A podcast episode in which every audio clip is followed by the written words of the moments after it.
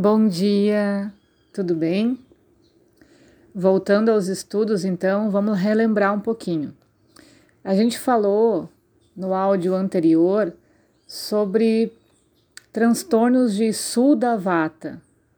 Então, a gente sabe que Sudavata tem aí a palavra Kevala, que significa o estado patológico de Vata sem a associação por outro dosha. Depois a gente falou sobre dosha yukta vata. Nesse caso, a gente tem samyoga, a associação de vata com outro dosha para causar a varana, né, que é uh, tirar o movimento de vata. E hoje a gente vai entender sobre gata vata. Aqui, primeiro, Vata é viciado por seus próprios fatores etiológicos, suas próprias características, né? Depois disso, seguindo o caminho específico da sua patogênese, quando envolve algum local específico, ou seja, o dato, o padato ou até a chaia, então tal condição é denominada pela adição de um adjetivo desse local, dato ou achaya. Por exemplo, a gente já tem os fatores característicos de vata que começam a dar defeito, que começam a, a, a criar os sintomas, e esses fatores vão se associando pelo caminho onde eles vão passando, como dato, upadato, e aí vai gerando a varana, que é a obstrução. Então, esse termo gata vata significa essa associação de algum tecido, de algum local onde vata vai se juntar para causar o desequilíbrio. Um exemplo disso é quando a gente tem problemas de digestão relacionados ao intestino, onde começa a dar cólicas, dores intestinais, porque o vata não consegue se movimentar por ali é um desequilíbrio chamado Pakvachaya Gata Vata.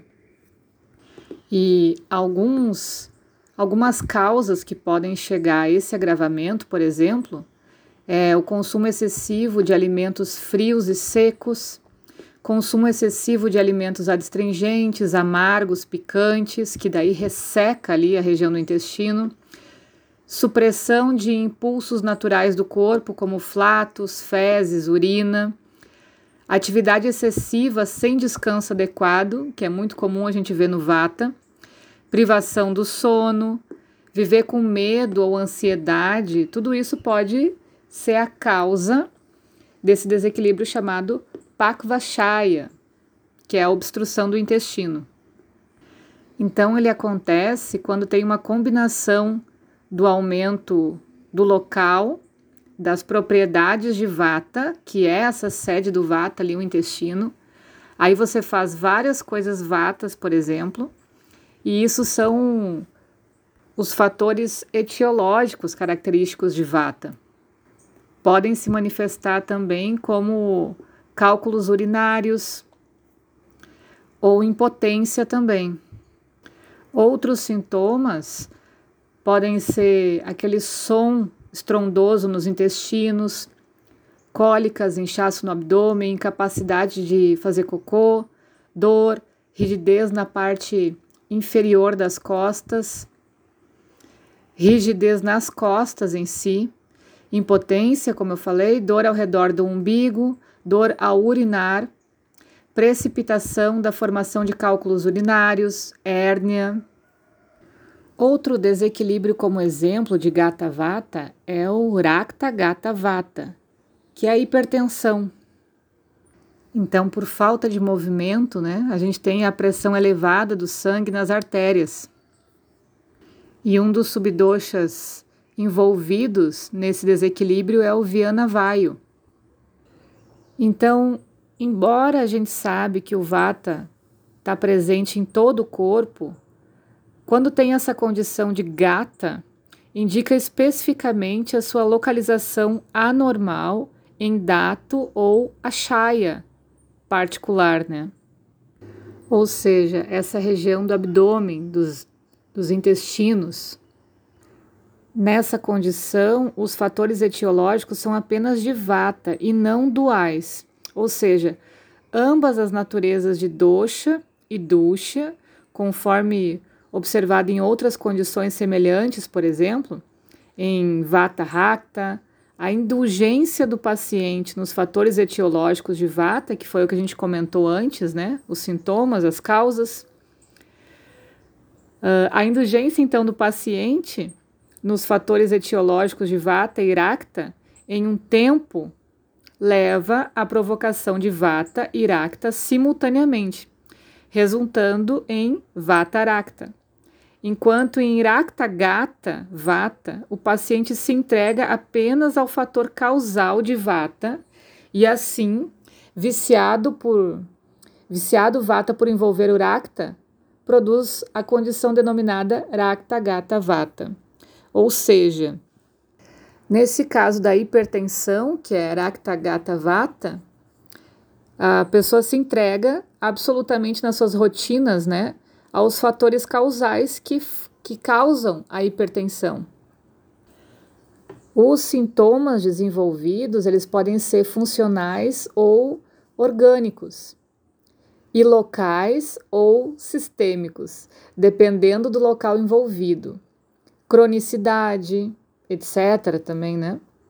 A dor é uma queixa comum e principal em todas as condições de gata-vata. No entanto, a natureza da dor varia de acordo com o local da localização. Por exemplo, a dor agonizante associado à sensação de queimação é o sintoma de Irakta Gata Vata. A dor profunda é característica de Mansa Gata Vata. Então, quando está localizado nas, nos tecidos, né? Na musculatura. E agora a gente entra em Avrita Vata. Então, como a gente viu, o termo avarana ele se refere a cobrir, mascarar ou obstruir, né? Gati significa movimento. É uma característica única de vata. E sempre que seu gati é perturbado devido à avarana, mascarar ou obstruir, ocorre então a sua disfunção. Essa tem sido a ideia central do Avrita Vata. A varana de vata é uma condição patológica distinta, em que a obstrução ou o seu GAT ocorre devido a fatores etiológicos diferentes dos seus próprios, levando a sua disfunção para a copa, resultando em vários distúrbios avarana de vata. O avarana de vata pode ser causado pelo dosha, dato, mala, ama, mesmo qualquer um dos subtipos de vata pode causar a varana, um do outro, né? Ou seja, obstruir o caminho um do outro, que é denominado como aniônia avarana.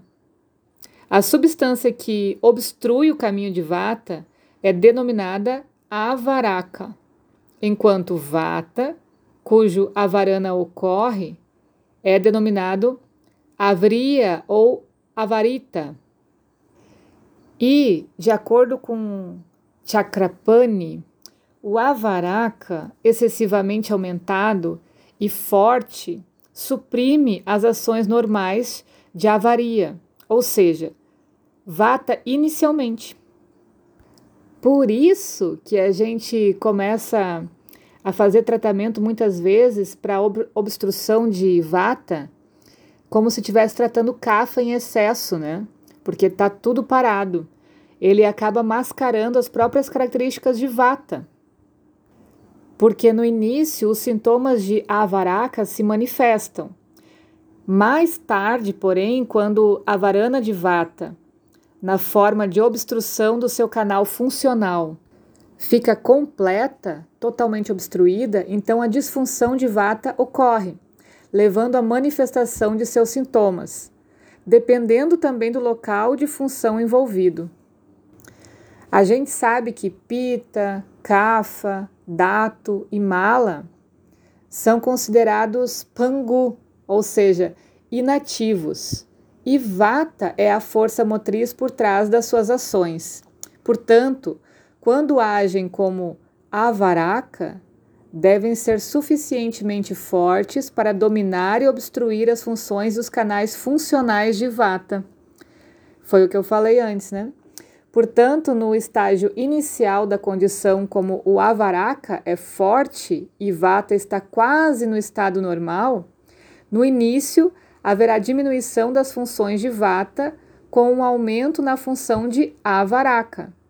Depois disso, quando a obstrução está completa, ela leva à disfunção de vata, resultando na manifestação dos sintomas de disfunção de vata, bem como do seu distúrbio. Fica claro, pelo que a gente está falando aqui, que inicialmente vata está em seu estado normal, mas ocorre acumulação de avaraka. O acúmulo pode ocorrer quando o paciente se entrega a seus fatores causais, ou seja, essa rotina com hábitos que obstruem vata é o que eles chamam de se entregar a esses fatores causais, né? Não resistir a isso.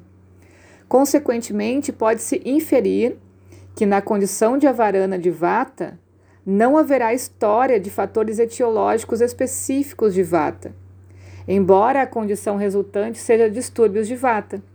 Por outro lado, a história dos fatores etiológicos de avaraka estará disponível.